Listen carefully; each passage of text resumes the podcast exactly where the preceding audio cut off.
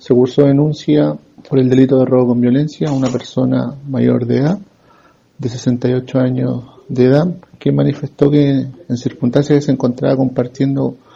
con dos mujeres, ambas mayores de edad, al interior de su domicilio particular. Estas le procedieron a sustraer desde el interior de su parca una billetera con la suma de 80 mil pesos en dinero en efectivo y otros documentos de identidad y tarjetas de casas comerciales. En ese contexto se realizaron diligencias tendientes a la ubicación de ambas personas, quienes fueron detenidas horas más tarde por funcionarios de esta brigada de investigación criminal por el delito de robo con violencia